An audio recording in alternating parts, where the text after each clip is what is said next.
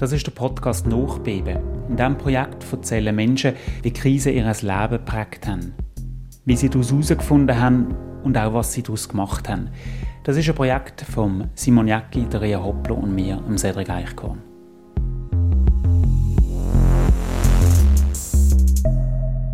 In dieser Folge erzählt der Henning Krause seine Geschichte. Das ist eine Geschichte, die mich ziemlich umgehauen hat, als ich sie das erste Mal gehört habe. Der Henning Krause ist Arzt in Basel, aber noch bis vor ein paar Jahren hat er ein Leben geführt, wie man sonst eigentlich noch aus Film kennt. Er war Notfallarzt beim deutschen Militär der Bundeswehr und hat hier auch Einsätze im Krieg gehabt, in Afghanistan mehrmals und auch im Irak. Und er sagt, er hat dort wirklich auch unmenschliche, schreckliche Sachen erlebt. Körperlich ist er zum Glück unversehrt geblieben, aber seelisch hat er tiefe Narben, Verletzungen davon getragen. Und was mich enorm beeindruckt, ist, wie offen er heute darüber redet und auch, wie das sein weiteres Leben ziemlich verändert hat, was er daraus gemacht hat. Und ich finde, er zeigt so eine ganz persönliche und reflektierte Sicht darauf, was Krieg mit jedem einzelnen Mensch macht. Henning Krause. Also ich bin jetzt 59. Es zieht sich etwas komplett durch mein ganzes Leben durch. Und das war immer die, die Berührung mit Grenzen.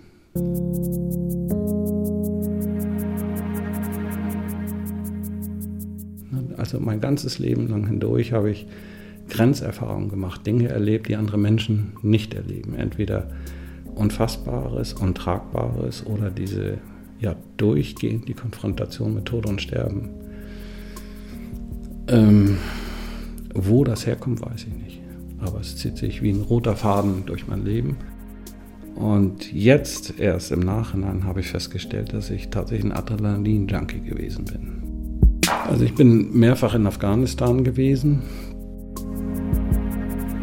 und im Irak gewesen und habe auch Marine-Einsätze absolviert. Und das, was mich dann richtig erwischt hat, ja, das war ein, war ein Afghanistan-Einsatz. Diese unglaubliche Hilflosigkeit, die Sprachlosigkeit darüber, dass, dass Menschen so sein können. Ja. Die schlimmste Phase war dann die Phase der Rückkehr. ja, auf dem Land groß geworden und dann mit 20 in die Stadt zum Studieren gegangen nach Hamburg. Habe dann Intensivmedizin gemacht und bin dann komplett in die, in die Notfallmedizin gerutscht. Die letzten 15 Jahre auch auf dem, ja, oder 20 Jahre sind raus geworden, Rettungshubschrauber. Und dafür habe ich gebrannt. Das war, das war genau meins. Und dann gab es diesen einen Tag, an dem mich der Abteilungsleiter gefragt hat, ob ich mir nicht vorstellen könnte, zum, ins Bundeswehrkrankenhaus zu wechseln. Und das Merkwürdige war, ich habe in den ganzen Jahren gelernt, so, also ein Gefühl für meine innere Stimme bekommen. Ja. Und die hat sofort Ja gesagt. Sofort. Ähm, eigentlich brauchte ich gar nicht nach, brauchte ich gar nicht nachdenken.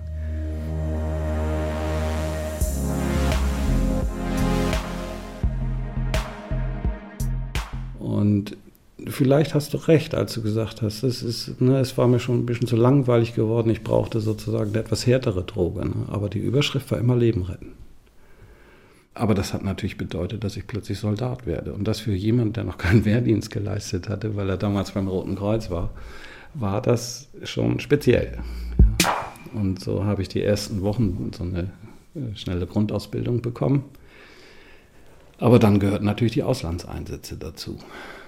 Also ich habe, obwohl ich nun Arzt bin, habe ich halt ganz, ganz viel lernen müssen, was kämpfende Soldaten. Ähm, jeder von uns musste eine Ausbildung haben wie ein richtiger Kampfsoldat oder musste zumindest in den Auslandseinsätzen in der Lage sein, sich in die kämpfende Truppe zu integrieren. Also du hast gefragt, was ich gelernt habe. Ne? Also ich kann zum Beispiel ein Fahrzeug untersuchen nach Sprengsätzen. Oder ein Ausbildungsteil war so ein Parcours ablaufen. Da waren 30 selbstgebastelte Sprengsätze versteckt. Und dann mussten wir schauen, wie weit sind wir gekommen, wie viel haben wir entdeckt. Und ich habe 29 entdeckt und den 30. der hätte mich umgebracht, weil das ein ganz dünner Draht war, den ich halt mit meinen Augen gar nicht sehen konnte. Ne?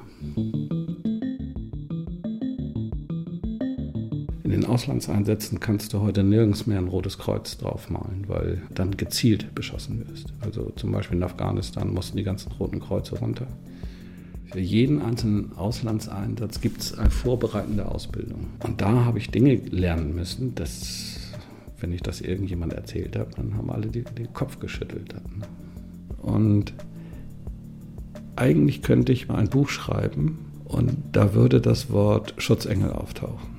Also es sind so viele, die merkwürdigsten Geschichten dabei, wo du denkst, das glaubt dir kein Mensch, wie du da beschützt worden bist.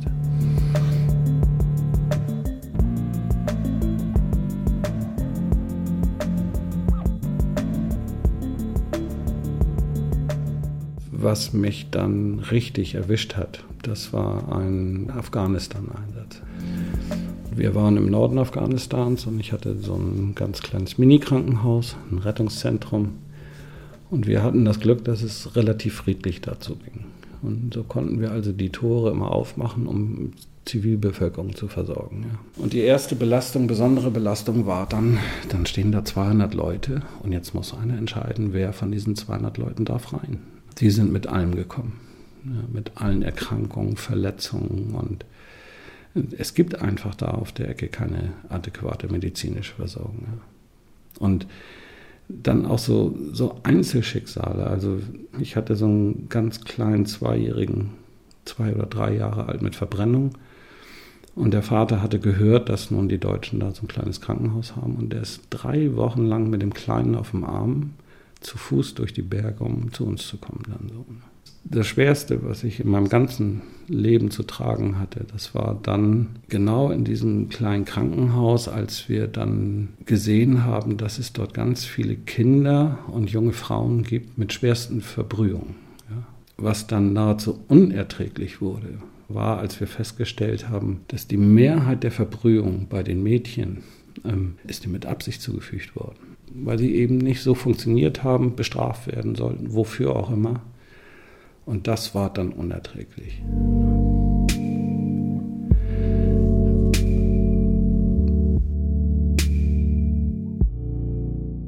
Zu sehen, wie Kinder und junge Frauen mit heißem Wasser übergossen werden. Ja. Nicht nur gesehen. Also wir standen vor der Wahl, was machen wir jetzt dann? Ne?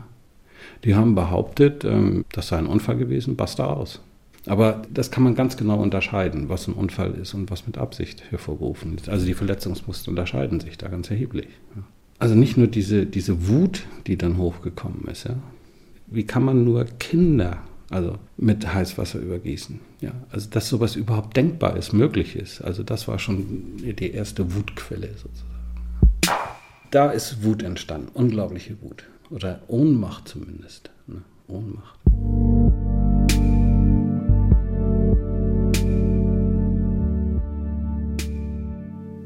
Das zweite Schlimme war dann, was ist nun das Richtige? Ne? Weil ein Mädchen, das nicht heiratet, ist verloren. Es, das wird verhungern. Und welches Mädchen mit Verbrühung kriegt ein Mann? Und wenn überhaupt, dann wird sie den Rest ihres Lebens wie die letzte Sklavin behandelt werden. Und selbst die Mädchen konnten nicht einmal entscheiden, ob sie versorgt werden oder nicht. Das wurde von anderen entschieden, nicht immer von Eltern. Es wurde dann von Stammes- oder Dorfältesten entschieden. Und die haben gesagt, lass sie sterben. Es ist besser, wenn sie jetzt sterben, weil die werden nie einen Mann kriegen, dann werden sie angehungern. Also das sind so Gedankengänge, die, die sind so weit weg von dem, was wir denken. Ähm, was entstanden ist, ist diese unglaubliche Hilflosigkeit, die Sprachlosigkeit, dass Menschen so sein können. Ja. Dann aber auch dieser unglaubliche Druck. Was machen wir jetzt? Und dann haben wir uns entschieden zu operieren und das heißt also eben Hauttransplantation vorzunehmen. Das war die Regel. Das, war, das wurde leider zur Regel dann. Und hier würde das unter hochsterilen Bedingungen stattfinden. Und da haben wir das unter, ja, also das Krankenhaus war steril, aber das war es dann auch. Die sind dann ja raus. Und jedes Mal, wenn ich einen Verband abgemacht habe, habe ich damit gerechnet, dass jetzt eine Katastrophe zum Vorschein kommt. Ne? Das wiederum ist das Verrückte gewesen, dass wir Heilungsraten hatten, die, die kennen wir hier überhaupt nicht. So gut waren die.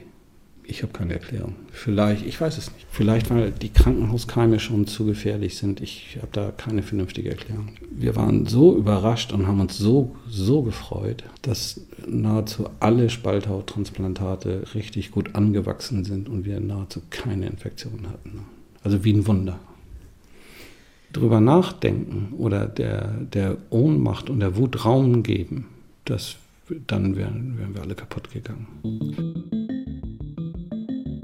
Also haben wir das gemacht, was alle tun, ne, um zu funktionieren. Ähm, runterschlucken und verdrängen. Erstmal verdrängen, ja. Die war sieben und die hatte so fürchterliche Verbrennungen über den ganzen Körper. Die waren dann auch drittgradig und drittgradige Verbrennung bedeutet, dass die Haut lederartig wird und sich nicht mehr bewegen lässt. Ne? Und jetzt stell dir mal vor, du, dein ganzer Brustkorb ist kreisrund lederartig. Das heißt, du kannst den Brustkorb nicht mehr ausdehnen.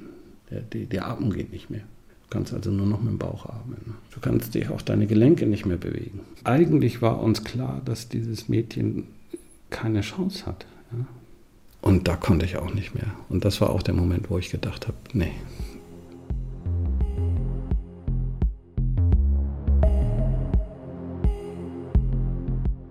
Aber welche Konsequenz? Was hätten wir tun sollen? Sie weiter so leiden lassen? Mit Schmerzen und Luftnot? Oder Du kannst ja auch nicht hingehen und diesem Mädchen Morphin spritzen, 30 Milligramm, dass es einschläft und, und stirbt, also aktive Sterbehilfe.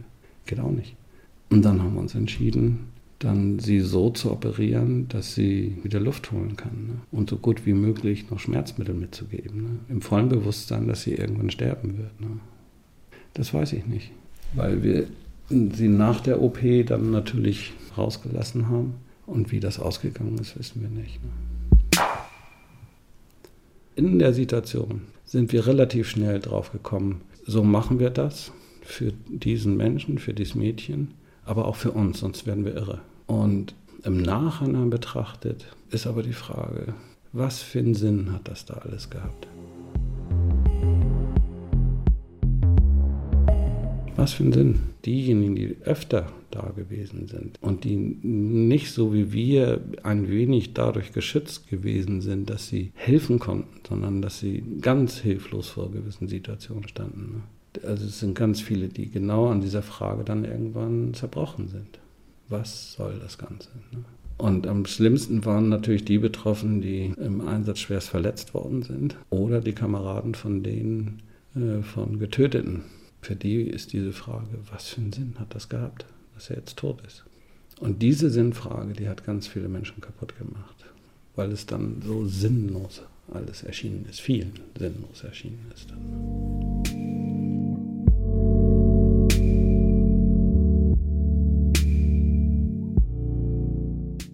Solange du im Einsatz bist, läufst du mehr oder minder rund, du funktionierst, der Adrenalinspiegel sinkt überhaupt nicht. Also wenn du so einen Tag hattest, wo du massiv unter Strom gestanden hast, also dir das Adrenalin aus den Ohren gekommen ist, du kommst gar nicht raus da. Und im Hintergrund läuft natürlich die permanente Lebensgefahr. Sie ist immer da und du wirst vorher im Training richtig drauf gedrillt, nicht luschig zu werden, das nicht außer Augen zu verlieren, immer das Bewusstsein dafür zu haben, wo Gefahr lauert oder Gefahr lauern kann. Und da kommst du aus einer Adrenalin- und Kortisonspiele gar nicht mehr raus. Ob das nun realistisch oder unrealistisch ist, das spielt keine Rolle. Ich hatte nie Angst. Ich hatte nie Angst, dass ich sterben werde. Im Gegenteil, ich hatte die, immer die Gewissheit, ich werde ziemlich alt und äh, mir, mir wird nichts passieren. Ich habe mich immer geborgen gefühlt. Hat nichts daran geändert, dass wenn wir beschossen worden sind oder beim drohenden Hubschrauberabsturz, zweimal wäre ich also um Haaresbreite abgestürzt mit dem Hubschrauber oder Raketenbeschuss dass dann hinterher natürlich das Adrenalin nur so aus, aus allen Poren rauskommt. Ne? Aber mittendrin hatte ich nie Angst. Nee. Ich kann nur sagen, dass die wenigsten Ruhe aushalten konnten, sondern dass das ein Tag war, wo tatsächlich ein komplettes Kontrastprogramm da sein musste. Und das Thema Alkohol, ähm, das war ähm, ganz streng geregelt. Und trotzdem war zu merken, dass schon das Bedürfnis bei dem einen oder anderen da war, sich zu betäuben. Also es gab Einzelfälle, die sich tatsächlich dann total zugedröhnt haben. Etwas schräger wurde, ist dann, das hatten wir einmal ein Halloween-Fest. Und nun hatten ein paar Findige, haben gesagt, nee, wir wollen aber jetzt mal so richtig Halloween feiern. So. Und wie kriegt man das nun hin? Und die hatten das von langer Hand vorbereitet dass sie einen Raum geschaffen hatten. Da musste man einen ganzen Schrank beiseite schieben, um überhaupt da reinzukommen. Also so einen vollkommen unentdeckten Raum und dann ihre gesamte Fantasie da reingelegt, was das Schmücken angeht und die Ausrüstung angeht. Und dementsprechend haben die sich natürlich auch verkleidet. Ne? Und weißt du, wenn du den ganzen Tag diese Grenzsituation erlebst, diese permanente Lebensgefahr, die Konfrontation mit Leid, Elend, Sterben, mit Ohnmacht und so weiter, ne? dass wenn man dann zur Erholung das Kontrastprogramm haben will, dass das dann auch ziemlich heftig ist. Ja? Das Einzige, was ich den Jungs immer gesagt habe, hört auf, das zu fotografieren. Ja. Kein Mensch Außenstehender wird jemals begreifen, dass das vollkommen in Ordnung ist, weil ihr das jetzt braucht. Ein Außenstehender wird sagen, hier, wir sind alle irre. Aber das waren die nicht, sondern es war die Notwendigkeit, um den Rest aushalten zu können.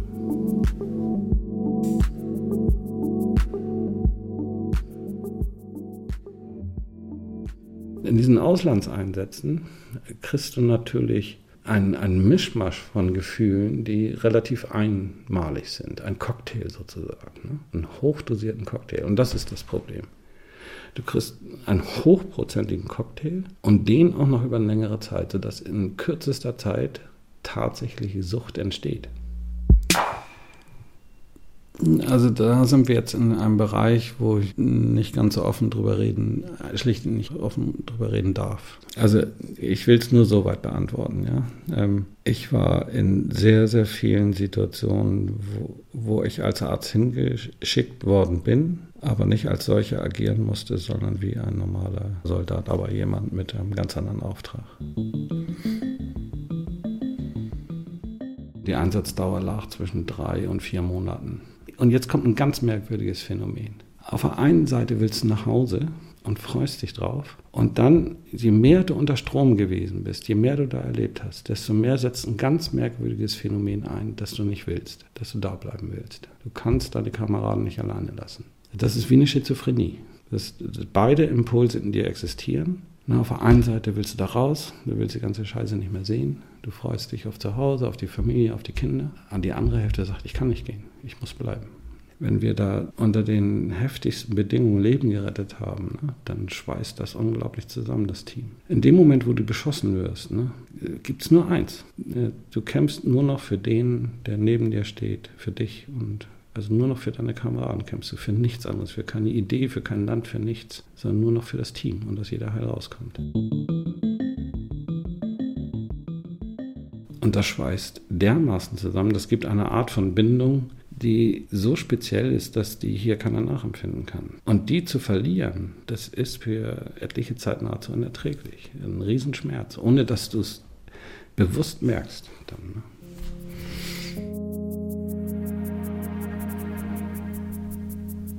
was die Antwort als Jugendlicher oder als ich mir da diese Gedanken drüber gemacht habe, war, nee, ich möchte nicht schießen. Nee, möchte ich nicht. Und das Erstaunliche ist diese Änderung, die ich an mir selber festgestellt habe. Vor allen Dingen, als ich diese ganzen, in diesen Kriegsgebieten das Leid und Elend gesehen habe. Ähm, das allererste war da, dass ich gesagt habe, ich würde, ohne mit der Wimper zu zucken, erstens mich verteidigen und meine Patienten und meine Kameraden. Ich hoffe es nicht, aber ich würde es sofort tun. Und die Ausbildung hatten wir auch dazu. Das ist, wenn man so oft mit Tod und Sterben konfrontiert worden ist, dann, dann entsteht ein Paradox, einen Beruf zu haben, eine Lebenseinstellung zu haben, die für Leben und Lebendigkeit steht. Ne? Und, ja, und zeitgleich bereit zu sein, auch Leben auszulöschen. Ich hätte ohne mit der Wimper zu zucken. Ja, hätte ich überhaupt nicht nachdenken müssen. Das Erstaunliche ist, was in dir steckt. Da kannst du vorher so viel nachdenken, wie du willst. Was in dir steckt, merkst du erst, wenn du in den richtigen, harten Situationen bist. Und dieses Thema psychische Belastung und wie geht man damit um, was kommt auf uns zu, da sind wir wirklich gut vorbereitet worden. Also ich zumindest hatte da eine ganz hervorragende Vorbereitungsphase, wo uns gesagt worden ist, was kommt vorher, auf was müsst ihr achten vorher, was sind die Besonderheiten während des Einsatzes. Ich dachte, die Vorbereitung für den Einsatz selber ist sehr gut und bin vollkommen abgestürzt danach. Also, weil ich mir überhaupt nicht vorstellen konnte. Ich dachte, wenn ich da raus bin, ist gut. Na, das war genau das Gegenteil.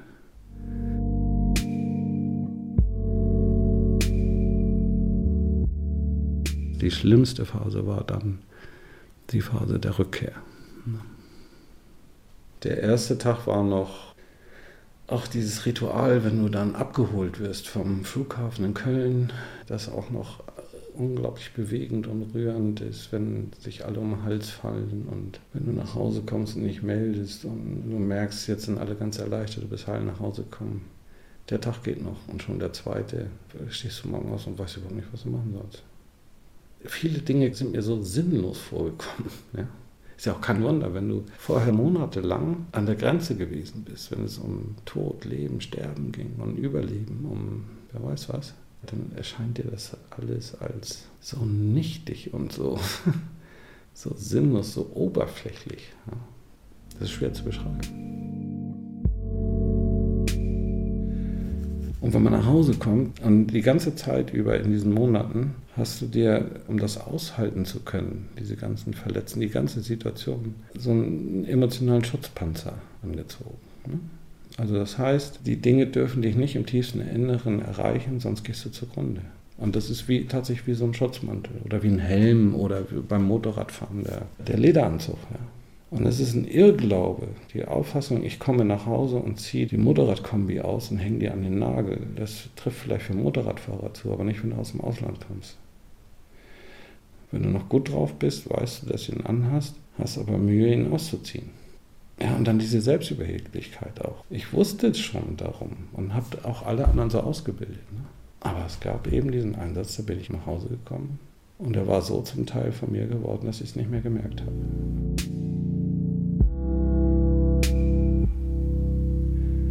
Und waren es meine Jungs, mein Team, die gesagt haben, oh, oh, oh, oh, hör zu, hier wird jetzt nicht diskutiert, du hast gewaltig mitgekriegt, ja, du gehst jetzt auf Kur dass es mir nicht gut ging, das, das, war schon klar. Aber die Eindeutigkeit und die Bestimmtheit, wie mein Team das gesagt hat, hat dann dazu geführt, dass ich gesagt habe, okay, dann mache ich das. Das ist fast wie, stell dir die schlimmste Depression vor, die du dir vorstellen kannst. Stell dir vor, du wirst morgens wach und bist so schwach, dass du deinen Körper nicht aus dem Bett mehr rauskriegst. Dass du zu nichts mehr Lust hast. Dir ist alles egal irgendwie. Du hast gar nichts mehr, keine Freude mehr. Du hast aber nicht einmal mehr Trauer. Du bist irgendwie grau. Also auf der einen Seite war mir alles egal, totale Antriebslosigkeit. Ich hätte einen Briefkasten aufmachen müssen, aber ging nicht. Ja, das war nach einem speziellen Afghanistan-Einsatz, ähm, der anders war als die anderen, aber über den ich so nicht reden kann. Ja, so beim, bei den Kriegsopfern konnte ich noch nachvollziehen, dass es da Kämpfer gibt, die für etwas kämpfen, ne, dann können sie eben sterben oder verletzt werden. Aber was für mich vollkommen außer jeglicher Denkmöglichkeit lag, war, dass man Kinder misshandelt. Und dann noch auf so eine Art und Weise, dass man junge Frauen misshandelt. Das war so weit aus eines Denkhorizontes, dass mich das ganz anders erwischt hat. Monate. Also die ersten sechs Wochen waren bestimmt die schlimmsten. Drei, vier, fünf, sechs Monate sicherlich sich aus diesem Grau so langsam Farben rausgelöst haben dann. Ne? Es gab, es gab garantiert also Stunden, ja, wo plötzlich eine Stunde war, wo ich gedacht habe, da ging es gar nicht darum, aus dem Grau rauszukommen. Ne? Da ging es darum, dass ich gedacht habe, ich bin so müde, ich bin so leid. Ja? Ich möchte eigentlich nur noch schlafen. Wo ich so müde war von diesem Leben. So, ne? Das hat es gegeben, ja. Der erste Satz, der schon geholfen hat, war, dass, dass sie es ausgesprochen haben. So als wenn ich dadurch die Erlaubnis hätte, auch laut auszusprechen, ich habe einen mitgekriegt. Also ich musste jetzt nicht mehr der Starke sein, der Held oder der, der alles tragen kann. Ich habe zu viel getragen, ich habe zu wenig auf mich geachtet und ich habe einen mitgekriegt. Und das andere, und das wird bei mir sicherlich eine große Rolle gespielt haben, tatsächlich der Glaube. Und dabei spielt es überhaupt gar keine Rolle. Ich bin auch gar kein Mensch, den du in irgendeine Konfession stecken könntest. Das ist unmöglich. Aber der spielt eine ganz große Rolle bei mir. Den habe ich schon als Kind mitbekommen und es ist ein ganz wesentlicher Faktor gewesen ist, der mich getragen hat. Ja.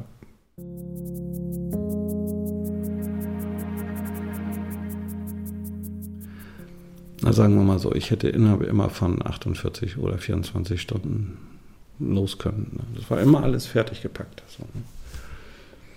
Aber dann irgendwann, obwohl ich mich irgendwie lebendig fühle, obwohl diese Kameradschaft, dieser Zusammenhalt ja, irgendwie was ganz Besonderes war, habe ich irgendwann gemerkt, dass ich total einsam bin. Ja. Und dass ich neben, ich hatte gar kein Leben neben dem Job. Und dann habe ich gemerkt, dass mir der Job das unmöglich macht. Das Banalste, ein Tanzkurs, unmöglich. Oder spezielle ärztliche Weiterbildung, Hypnoseausbildung, unmöglich. Ja, und welche Frau würde sich mit jemand einlassen, der dann wieder mal drei Monate im Auslandseinsatz ist? Ne? Aber es waren noch mehr Gründe. Es waren nicht die einzigen. Es kamen einfach ganz viele Sachen zusammen und dann wusste ich, jetzt ist der Zeitpunkt. Ich habe es nicht bereut, ganz bestimmt nicht. Und es gehört zu den wertvollsten Zeiten meines Lebens, ganz bestimmt. Aber dann, irgendwann wusste ich, jetzt musst du gehen. Ja, die Sehnsucht nach Leben, nach richtigem Leben.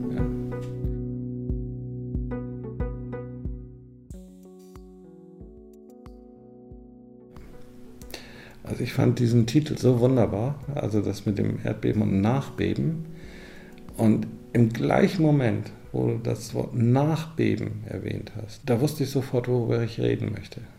Bei dem Thema Erdbeben, da hätte ich dir sagen können, komm, hier ist die Liste, such dir was aus. Ne? Welches willst du haben? Aber bei dem Thema Nachbeben, da wusste ich sofort, jetzt, das ist diese Geschichte hier. Weil die erwischt mich immer noch. Mich erwischt nicht die Erinnerung an damals. Ich habe nicht die Bilder von Augen von den Mädchen, die misshandelt worden sind, von diesen Verbrennungen. Das habe ich nicht. Auch nicht den Geruch. Aber ich habe was anderes. Und das fühlt sich wie ein richtiges Nachbeben an.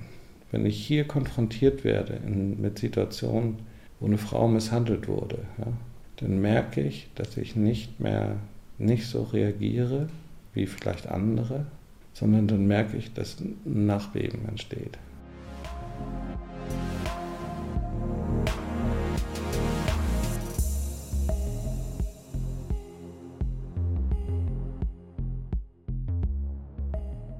Dass es eine Kombination ist aus Ohnmacht, aber dass ich richtig scheiß wütend werde und dass ich richtig unter Dampf gerate.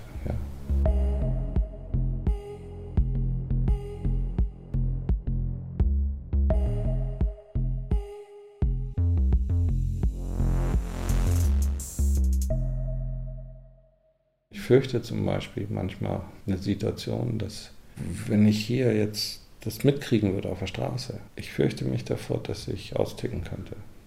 Weil einmal ist es schon passiert. Ja, ähm, ja das sind meine Nachbeben.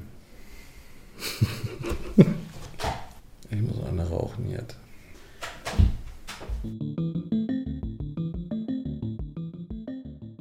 Das war eine Situation, wo ein Mann seine Frau schlimm misshandelt hatte, also mit Schlägen und so weiter. Das war in der Wohnung und ich bin in die Wohnung hineingekommen. Und als ich da reingekommen bin, es war für mich auch eine Situation, die neu war, wo ich gedacht habe, wie kann, wie, ne? So. Und plötzlich sprang er auf und hat auf sie eingeprügelt wieder. Und das war der Moment, wo, wo mir der Faden gerissen. Ich hab, bin jedenfalls sofort dazwischen, habe auf diesen eingeprügelt. Wobei der, du dazu wissen musst, das letzte Mal zuvor hatte ich mich im zarten Alter von 13 auf dem Schulhof gerauft, aber sonst nie wieder. Ne? Und voll drauf auf den. Und mit einer unbändigen Wut auch dazwischen. Das war das erste Mal, wo ich von mir selber also überrascht war. Also so eine Mischung zwischen Entsetzen und Überraschtsein. Das erste Mal die Erkenntnis, was in mir tief drin an Möglichkeiten drinsteckt und später eben durch die Auslandseinsätze gesehen, dass es in jedem drinsteckt, in jedem. Ja.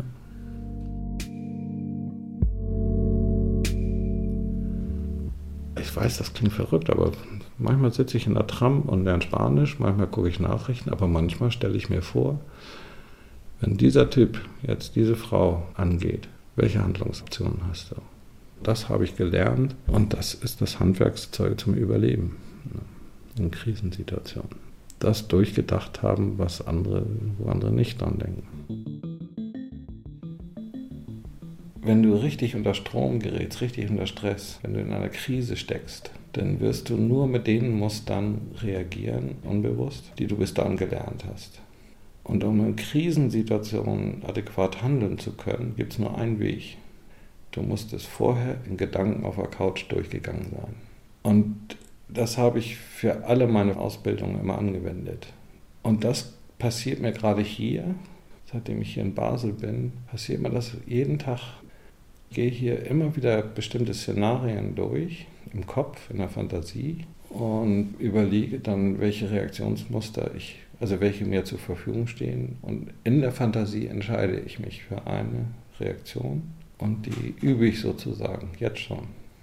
Was für mich jetzt neu ist, dass es neue Szenarien sind, die ich nie für möglich gehalten hätte. Und dazu gehört auch, gehe ich hier dazwischen? Und wenn ja, wie? Also das Erste ist schon mal, dass ich weiß, wenn ich das sehe, ähm, dass sofort die Wut da ist. Wir hatten ja vorhin darüber gesprochen, dass ich weiß, dass ich, also ich mir Sorge mache, dass, dass die Wut ein Maß überschreiten kann, und, ne, weil es einmal schon passiert ist. Ja. So, und in so einem Szenario ist das einfach. Das heißt, laute Ansprache, andere zur Hilfe holen, andere dazu rufen, Abstand halten. Ja. Der sinnvollste Weg ist, den, also durch laute Ansprache, den eben abzulenken. Und jetzt will ich nicht zu viel verraten, sonst. Aber ähm, nee, das darf ich jetzt nicht erzählen, oder? Also es gibt schon ein paar Handlungsweisen, mit der kein Mensch rechnet, sodass jeder Angreifer sozusagen vollkommen verdutzt stehen bleibt und sagt, äh, was ist das jetzt? Ne? Das habe ich schon oft genug ausprobiert, das funktioniert. Wenn er zum Beispiel ein Messer hat oder jetzt eine Frau tatsächlich verletzt, ne? Und das ist das, wo ich am meisten drüber nachgedacht habe. Dann habe ich irgendwann mal das Handwerkszeug gelernt, um diesen Menschen weh zu tun. Ja.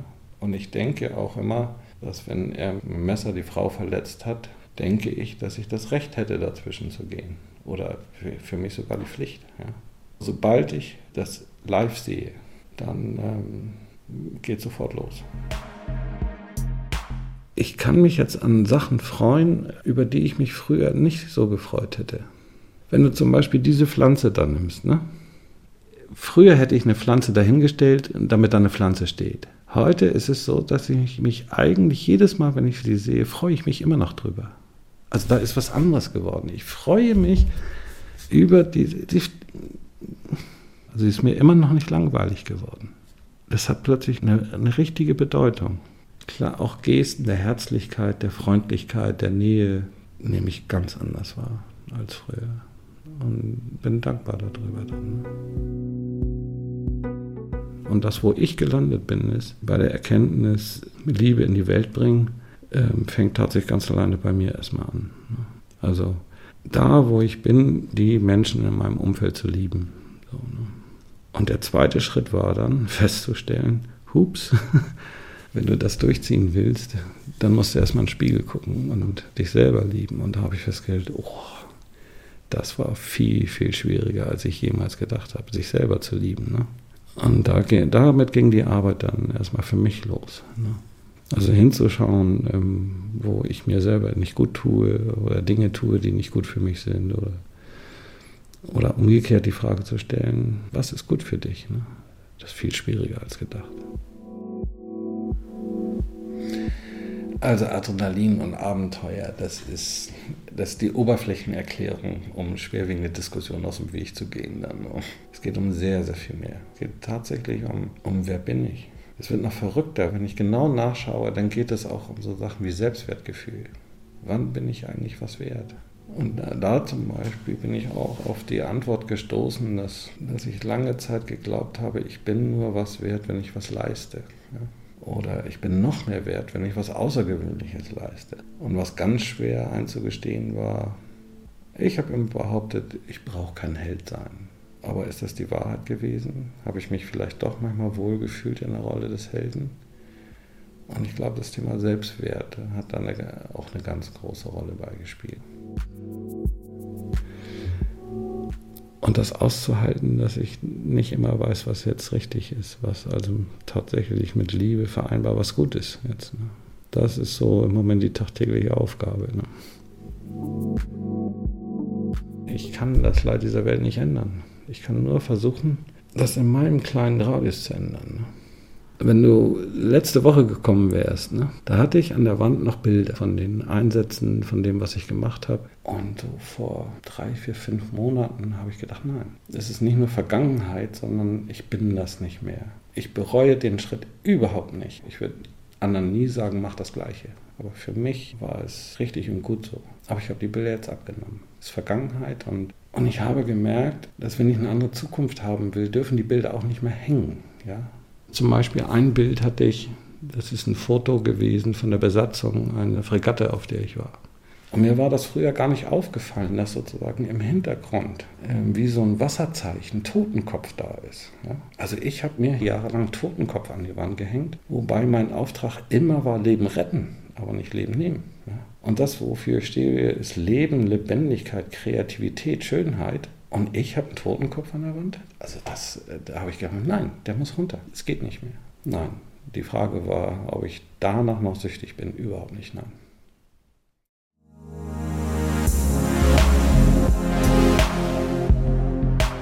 Das ist der Podcast Nachbeben. Hier erzählen Menschen von ihrer Krise und wie die ihr Leben geprägt haben. Ein Projekt von Simon Jacki, der Rea Hopplo und mir, Cedric Eichkorn. Der Sound ist von Luca Klausen. Wenn ihr es interessant gefunden habt, freuen wir uns natürlich, wenn ihr den Podcast weiterempfehlt. Ihr findet uns auch online auf nachbeben.ch, bei Podcast Lab oder auf Social Media. Auch hier freuen wir uns, wenn ihr vorbeischaut oder sogar Lust habt, uns eure Geschichte zu erzählen.